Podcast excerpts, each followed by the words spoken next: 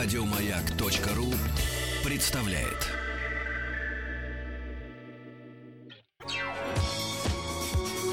По заказу Гостелерадио. Семидесятники. На радио Маяк. Добрый день, мои дорогие друзья. В студии Вадим Тихомиров. Ну и, как всегда, именно в этот час мы вспоминаем, вспоминаем былое и думая. Ну а самый главный наш фетиш — это 70-е годы. Поэтому, друзья, если вы что-то помните о них еще, если помните по рассказам своих родителей, бабушек, дедушек, милости просим. СМС-портал 5533, все сообщения сейчас слово «Маяк». Есть форум радиомаяк.ру. И телефон прямого эфира 728 71 71, код города Москвы 495. Ну и, конечно, WhatsApp плюс 7967 103 5533.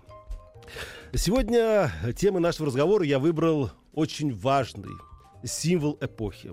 Дело в том, что тогда, в 70-е годы, не было понятия лакшери, вип-зон и так далее и тому подобное. Но были фетиши, были мечты, были символы той эпохи, которые абсолютно точно доказывали нам, что жизнь состоялась. Это вещи, на которые мы копили, которые мы любили и которые мы иногда не обладали. А Первым и самым главным фетишем 70-х годов это был, безусловно, автомобиль. А сейчас я вам расскажу, как приобретались автомобили в то самое время. И думаю, что для многих, особенно современного поколения, это будет большая-большая военная тайна. Ну, во-первых, официально приобрести автомобиль можно было несколькими способами. Первый, самый, конечно, обычный, это надо было слетать в космос, изобрести атомную бомбу, написать картину, книгу, про Брежнева. Вот. И тогда вы получали вместе с наградой, орденом, медалью, получали еще и право на приобретение «Волги» ГАЗ-24 черного цвета. То есть за особые заслуги перед Родиной. Вторая история была немножко попроще. Надо было встать в очередь на предприятие через правком, и через 5-6 лет вам приходила открыточка из автомагазина, и вы говорили, ой-ой, какая радость, и покупали свой автомобиль. Да. Ну и третий вариант это было сходить э, комиссионный магазин, но об этом я расскажу тоже попозже. Если вы думаете, что на это все заканчивается, о, друзья, на этом все только начиналось. Во-первых, стоимость автомобиля была достаточно высокой. То есть на это надо было еще скопить. Средняя зарплата была 150 рублей, а средняя стоимость автомобиля была 5-6 тысяч рублей. Да? Представляете, догадываетесь. А, во-вторых, естественно, я говорю, надо было оставить эту очередь, надо было еще попасть в эту очередь. Вот. Ну и потом, естественно, когда вы получили открытку, вы бежали в магазин, автосалон, когда сейчас скажут. Значит, на всю Москву был только один автосалон. На весь город Ленинград был только один автосалон. Вы туда приходили, вставали тоже в очередь. Потом вам давали справку счет, вы бежали в специальную сберкассу, оплачивали. Потом прибегали обратно с чеком в магазин. А потом уже вас отправляли на склад. И вы там ждали, как приедет автовоз. И вам по номеру вашей квитанции выдавали машину. Какой цвет, это уже, знаете, друзья, как получится. Это, ну, красный, значит, красный, черный, значит, белый, значит, белый. Ну, друзья, а что делать? По поводу комиссионных магазинов тоже особо не обольщайтесь. Дело в том, что там стояли автомобили, безусловно, но купить их было невозможно. Надо было через продавца договориться, да, чтобы выйти на хозяина.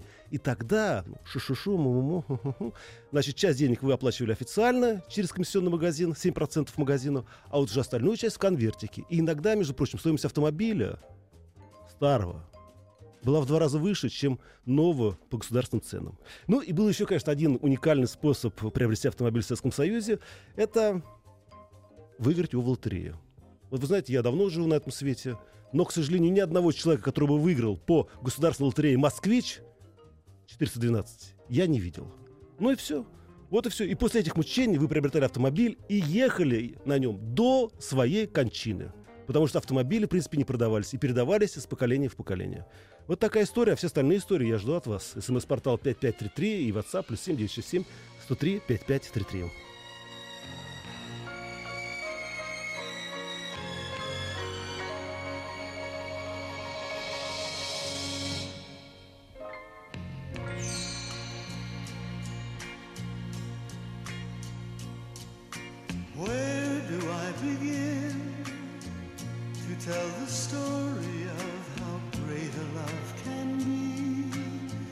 Итак, дорогие друзья, мы продолжаем вспоминать 70-е годы. И сегодня говорим о символах э, той эпохи, о том, что радовало нас, а самое главное, доказывало, что мы состоятельные люди в состоявшей стране.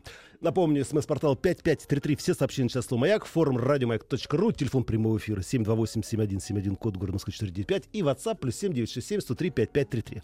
Так, ну да, я почитаю ваше сообщение. Вадим, вот ты все хорошо рассказываешь о 70-х. А вот какие танцы во время а, тогда были популярны? Об этом я расскажу вам завтра, постараюсь, по крайней мере.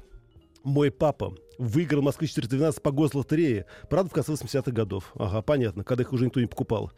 Рассказывал отец, что у них на заводе мужик выиграл москвич в лотерее. И тут же кавказцы выкупили у него билеты за три цены автомобиля. И действительно так. Э, очень часто представители кавказских республик очень любили Бели, Бели Вольк, да, покупать за три цены. Можно было им, как говорится, впихнуть за свои 51 год видел двоих, кто выиграл авто, в автол-3 в 70-х. И оба были красные запорожцы.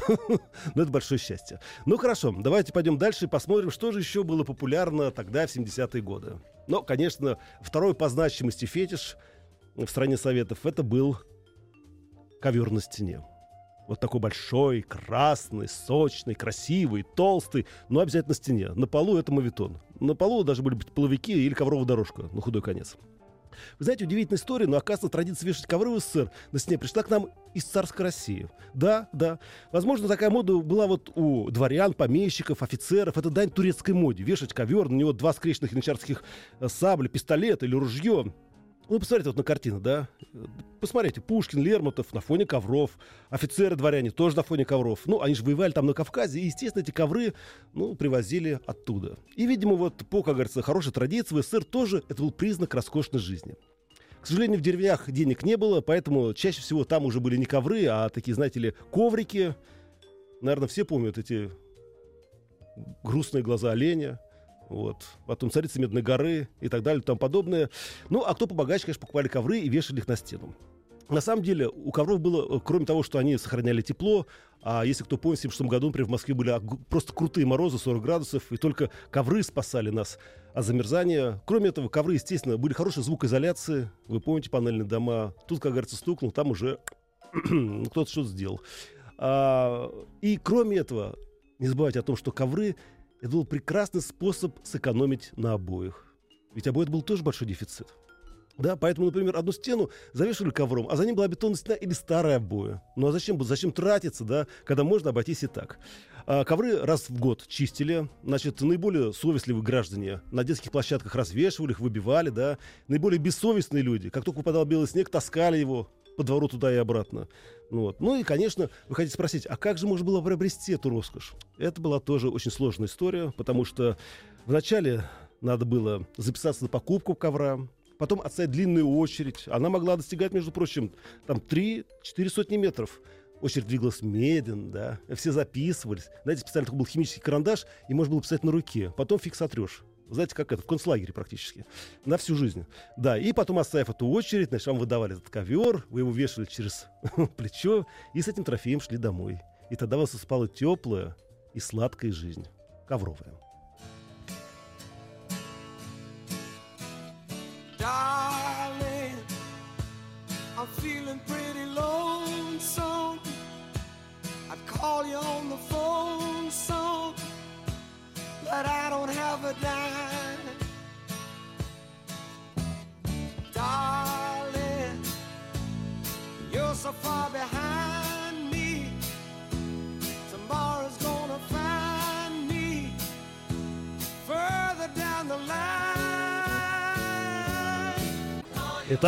дорогие друзья, продолжаем вспоминать 70-е годы, что для нас было самым главным символом эпохи в те времена. Напомню, смс-портал 5533. Все сообщения сейчас слово «Маяк» есть форум радиомаяк.ру и WhatsApp плюс 7967 103 5533.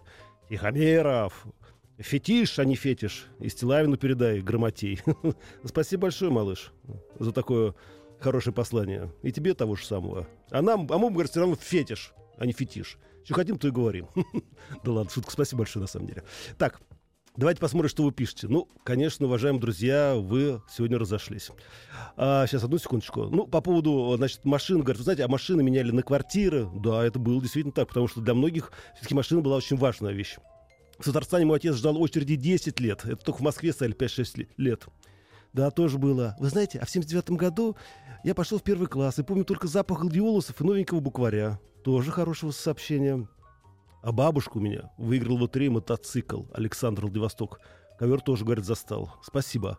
А еще, говорит, вы знаете, ночью ковер начинал зелененькими скриться, и на нем Мацдун в гробу появлялся. Правда, говорят, или легенда завязана на каком-то конфликте с КНР, я, говорит, не знаю. Ну, постараемся узнать, но, видимо, в следующий раз. И еще, смотрите, по поводу автомобилей.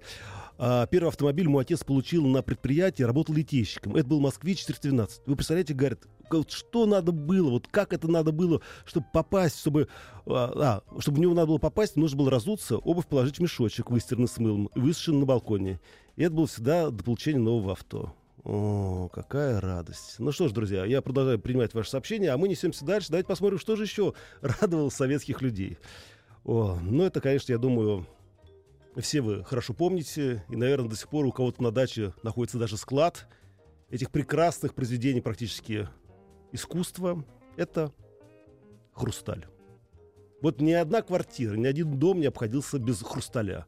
Значит, это было все. Это было, это было и э, статуэтки, это были бокалы, это были хрустальные розетки, салатницы, вазы. И, безусловно, это просто был центр экспозиции. Я правильно знаю, почему центр экспозиции это был хрустальный рог. Вот он почему-то должен был просто красоваться, как говорится, на самом видном месте. Я ни разу не видел, чтобы кто-то из него пил, но он был самым главным. Значит, хрусталь делился тоже на разные категории. Был, значит, наш советский э, гусь хрустальный хрусталь. Ну, это такой, знаете, классика. Классика жанра. Кстати, между прочим, а, тоже стойкий из царской России в 19 веке. Гусь хрустальный был построен завод там. Был чешский хрусталь, это же был модненький хрусталь такой, да. Ну и был, конечно, венецианский хрусталь. Это, не знаю, конечно, делали его в Италии или Венеции, но люстры в основном, конечно, вот были, вот это был прям все, это был писк моды. Вот. Хрусталь, естественно, раз в год тоже протирали. Было огромное количество э, специальных предложений, как да, следить за хрусталем. Нельзя было мыть в горячей воде, надо было все время а, его протирать спиртом, уксусом или разбавленной синькой. Да. И при этом, вы знаете, что самое интересное, он постоянно дрожал, этот хрусталь. И, конечно, его нельзя было бить. То есть, если ты разбил хрусталь, то все, это смерть советским патриотам. Тебя сразу просто... Это ужас. Я до сих пор не могу вспомнить, как мама, я разбил хрустальную базу, мама прям плакала над ней. Как будто все, как будто это была просто урна с прахом Киммерсена. Да, ну вот. А знаете, когда денег не было на, на хрусталь, тогда люди покупали э, не хрустальные люстры, а покупали люстры под названием «Каскад». знаете, она была как хрустальная, только из пластика за ними надо было ухаживать, там было 100 пластиночек, за ними надо было, их надо было тоже протирать. Вот если висюльки ломались, а дети очень любили, и я в том числе, достанем висюлечку и сломаем, вот, то покупали новую, но она была как выбитый зуб, такой, знаете, как вставной зуб. Вот, тогда, значит, делали так, срезали один каскадик, и получался уже двухкаскадный люстр-каскад. Ну вот, стоило, между прочим, 20 рублей. Был огромный дефицит. И все, друзья. На этом пока замолкаю. Вы пишите ваши воспоминания. СМС-портал 5533. WhatsApp плюс 7967 103 5533. Ну а через несколько минут мы вернемся в студию и продолжим наши воспоминания. По заказу Гостелерадио. Семидесятники. На радио Еще раз добрый день, дорогие друзья. В студии Вадим Тихомиров. Мы продолжаем вспоминать 70-е годы. Вы знаете, не только вы вспоминаете, но и мы вспоминаем. Вот сюжет напротив звукорежиссера моей Олечки. Мы обсуждаем тоже, вспоминаем. И, наверное, об этом тоже как-нибудь я расскажу. Отдельную историю, но это будет чуть-чуть попозже. После туалетной бумаги, видимо. А, ну что же, продолжаем принимать ваши сообщения о 70-х годах, о том, что для вас было фетишем. Да. Напомню, смс-портал 5533. Все сообщения сейчас слово «Маяк». Есть форум радиомаяк.ру. Телефон прямого эфира 728 7171, код города Москвы 495 и WhatsApp плюс 7967 103 5533. Давайте я почитаю ваши письма. А, здравствуйте, Вадим. Вы знаете, а у нас ковры до сих пор висят на стене. Красиво, тепло и ностальгии добрый Константин, город Сыктывкар. Ну что же, радуюсь за вас. Вадя, неправда, что не пили из хрустальных рогов. Вот на юбилей моего папы в 94 году одна из гостей Ничего себе. Выпила два таких рога с шампанским и пожелала виновнику торжества никогда не иметь таких рогов и приложила ее а, ну, эти рога к, к его голове. Ну, какая энергичная женщина. Интересно, что было с ней дальше, после этого. По поводу люстр «Каскад». Вы знаете, была такая люстра. Попугай разбирал ее полностью за две минуты. Ненавидел эту, ненавидел эту люстру. Поскольку собирать приходилось мне, в итоге каждая висюлька приклеил моментом. Ну и по поводу автомобилей тоже, знаете, оказывается, нет, были люди, которые в то время выигрывали. Вы знаете, вот, например, дяде моей жены подарили три билета ДСАФ на день рождения. И он выиграл мотоцикл «Урал», а на следующий год ему подарили еще три билета в лотерее ДСАФ, и он выиграл ВАЗ-2101. Ничего себе. Кемеровская область, говорят, тоже однокурсник выиграл, выиграл спортлото «Москвич», а студент горного факультета «Запорожец». Это ЛГИ Владимир город Новокузнецк. И еще одно сообщение. Ладно, давайте порадуемся. Мой родной брат выиграл лотерею за 50 копеек «Жигули». Первый выпуск итальянским мотором в малом поселке Анюск за полярным кругом. А получал его в центре России. Эх, и поездили мы. Ягодка. Молодцы. Надеюсь, машина не разбилась о нашей дороге и о вашей дороге. Ну а теперь понесемся дальше. И, конечно, после вот этого всего благолепия, давайте все-таки вернемся к квартирному вопросу, который, как вы знаете, испортил не только москвичей, но и жителей всего Советского Союза. А что была тогда квартира для советского человека? Слушайте, давайте, во-первых, сразу забудем. Квартира не была в нашей собственности. Это была казенная квартира, которую нам давало государство. И как только вы уходили в волшебный мир Пепси, государство вас ее забирало. Если, конечно, э, с вами не было родственников, внуков, правнуков и так далее и тому подобное. Значит, можно было получить три варианта ответа. От государства, если вы врач, учитель, военный или там работник исполкома. Второй вариант – это ведомственное жилье. Если вы работаете в каком-то большом заводе, министерстве или институте, тогда вы могли получить казенную квартиру от этого предприятия. Ну, вначале общежитие семейного типа, а потом уже квартира. И третий вариант – это кооператив. Смотрите, люди скидывались деньгами, да, подрядчиком был, как всегда, государство, но вы все равно не являлись частным собственником этой квартиры. У вас был просто коллективный пай, то есть вы были пайщиком. И поэтому обменять эти квартиры было гораздо сложнее, потому что все пайщики этого дома должны были согласиться, что вы решили поменять эту квартиру на другую. Ну и вообще с обменом, конечно, была полная какофония по одной простой причине, что э, или через объявление, или черные маклеры. Почему сейчас вот на риэлторов так до сих пор смотрят? Да? Потому что это черные маклеры. Такие, знаете, такая помните риэлтора с форцовщиком. И теперь, какая была норма получения жилья? Вот вы сейчас вздрогнете и поймете. Значит, на каждого гражданина Советского Союза должно было приходиться 6 квадратных метров. Вот если в вашей квартире проживало 3 человека, а у вас было 15 метров, все, вас ставили на очередь. Но если вы жили в двух комнатах, да, по 6 метров или по 7 метров, то все. У вас, как говорится, один метр лишний. И вы, как говорится, пролетали мимо кассы. Вот такие истории были.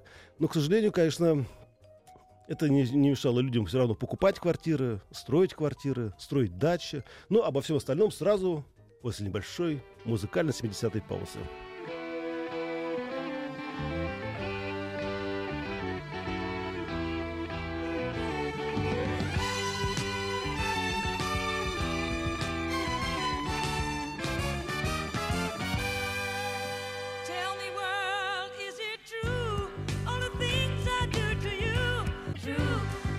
Продолжаем вспоминать 70-е годы и рассказывать о символах той эпохи, что для нас было самым важным, самым дорогим, самым близким. Тут, значит, со мной Ваня из Омска вступил в теоретический спор. Ничего подобного. Моему отцу на судоремонтном заводе дали трехкомнатную квартиру. Завод сам строил жилье для своих сотрудников. Тогда мы и жили в Семипалатинске. Я же говорю, Ванечка, это было ведомственное жилье. Но все равно эта квартира принадлежала не вам, Иван, а принадлежала заводу. Вот. И завод мог совершенно спокойно вас оттуда выселить. Правда, были специальные методы для того, чтобы вы, по крайней мере, могли или обменять квартиру, вдруг если ваши родители развелись. Но это совсем, говорит, другая история. Так, что там еще пишут? В каждой квартире, сейчас одну секундочку, фотографии детей в костюме гусара, Антон Ростов. Да, я помню, еще в тарелочках любили вешать наши портреты, наши родители. Но это тоже была такая веселая история. Так, что-то сейчас... Просто, знаете, действительно очень много сообщений. Вадим, а помните, как сложно было достать торт птичье молоко или Прагу? И, конечно, баночку черной красной икры. Вот как сейчас помню, дедушка, ветеран Великой Отечественной войны, ходил в ресторан Гавана на Ленинском проспекте, чтобы получить заветные сладости по какому-то там талону, который распределяли в Совете ветеранов. И где-то там еще. Андрей, город Москва. Да, Андрей, я полностью с вами согласен. Ну что же, коли зашел разговор о детстве, давайте вспомним, а что же для нас, детей того времени, было самое ценное, над чем тряслись и считали, что если у тебя дома это есть, то все, ты, конечно, просто король. Это игрушечная железная дорога из ГДР. Вы никогда не видели, нет? Что это такое? Это такие были рельсики. На них были модельки паровозов с электромоторчиком, которые ездили. У вас был пульт управления, вы могли их разгонять, да, э, как говорится, уменьшать скорость. Были мостики, стрелки, фонарики и так далее и тому подобное. В общем, короче, это был, конечно, просто праздник. Как говорил Михаил Сергеевич Гашев, пир духа. Ну, пир духа. Вот. А Единственное, что такой комплект самый дешевый стоил от 40 рублей. Поэтому, конечно, не все родители могли себе позволить. Хотя мой папа, до сих пор не могу забыть, все время меня радовал этими модельками. Единственное, что, конечно, я их потом ломал, но это, конечно, была совсем другая история. Нельзя, конечно, забыть еще об одном символе того времени. Это сервиз Мадонна. Ну, я думаю, что, конечно, сейчас мало уже кто знает, что это такое. Это, знаешь, были тари- пошлые тарелки розоватого цвета золотой каемочкой из ГДР, вот, на которых были полуголые тетки, прыгали там по зеленой травке. Дело в том, что эта мода пошла от генеральских жен, которые э, жили в этих городках, в ГДР, да, и скупали там все, что не попадя. Ну, потом привозили сюда, и для многих считалось, что это такой символ просто, символ богатой жизни, вот эти э, сервисы Мадонны. И я помню, когда был в первый раз э, в Германии, мне мама сказала, говорит, можешь привезешь сервизик Мадонны? Я сказал, мама, сейчас как дам больно. Вот, и она успокоилась. Вот, ну, конечно, хочется вспомнить и электросамовары, и чеканка. Боже мой, каждый приличный дом украшал эта чеканка. Эти непонятные люди, богатыри горневые, волки, львы и куропатки. Кого там только не чеканили. Зачем они были нам, совершенно непонятно. Но это тоже совершенно другая история. А, сейчас я на секундочку прервусь и, конечно, в конце вам расскажу о самом главном символе той эпохи, о самом главном дефиците, о самом главном достижении Советского Союза. Но это будет сразу, через несколько минут. По заказу Гостелерадио. Семидесятники. На радио Ну что ж, дорогие друзья, давайте посмотрим, что же для вас было маяком в 70-е годы. Здравствуйте, маяк. А еще в 70-е годы почти в каждом доме был магнитофон, бобинники, велосипед Урал или Салют или Аист, лыжи Фишер. Спасибо большое, действительно было так. А я, вы знаете, помню вкус горячего хлеба. Домой доносила только полбуханки Мария. Я тоже расковыряю, сделаю дырочки. Пока... Да, было, как раз, были люди в наше время. Так, а у нас дома была библиотека всемирной литературы, 200 томов. Это считалось мега круто. И Действительно считалось мега круто. Единственное, что их никто не читал. Надо было протирать пыль. Так, конечно, мы не поговорили еще о макулатуре, но это совсем другая история. Давайте все-таки поговорим о самом важном, самом ценном, что было в 70-е годы. Что подарил Советский Союз, государство своему народу. Я сейчас немножко прокашлюсь. А Дело в том, что в канун 70-го года на Сясском целлюлозно-бумажном комбинате была запущена торжественная линия по производству туалетной бумаги. А, Значит, плановая мощность его была 30 миллионов рулонов в год. Ну, если учесть, что в Советском Союзе тогда было 250 миллионов человек, то можете представить, сколько рулонов приходилось на каждого человека. Нисколько. Вот. И то, вы знаете, в чем дело? Вначале спроса не было. Потому что к тому времени советский народ давно уже понял, для чего нужны газеты и журналы. И они их используют по назначению. И они говорили, зачем нам тратить деньги еще на туалетную бумагу, когда вот этого, вот этого, эту макулатуру, вон, вагон и маленькая тележка.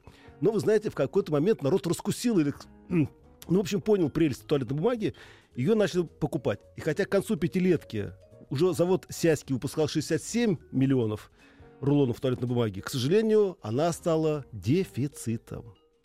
Кстати, Ленинград обеспечился родина революции чуть-чуть получше туалетной бумагой. Вот. В Москве было посложнее с этим. 10 рулонов в одни руки. Все, больше не давали. И еще, вы знаете, так получалось, что э, некоторые комбинаты хотели тоже освоить производство этой бумаги. Вот. Они их делали в форме таких салфеточек. Ну, в размер как раз разрезанных газет. Но это почему-то не прижилось. Вы знаете, вот рулоны прижились, а вот салфеточки не прижились.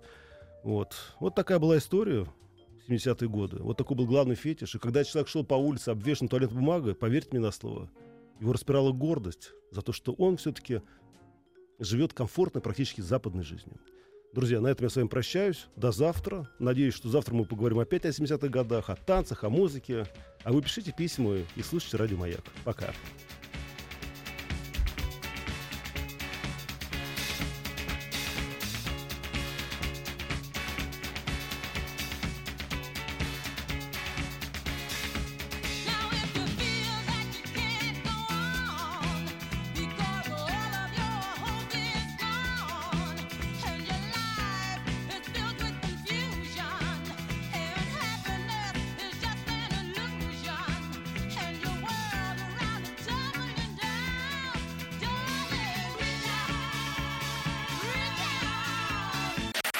Еще больше подкастов на радиомаяк.ру.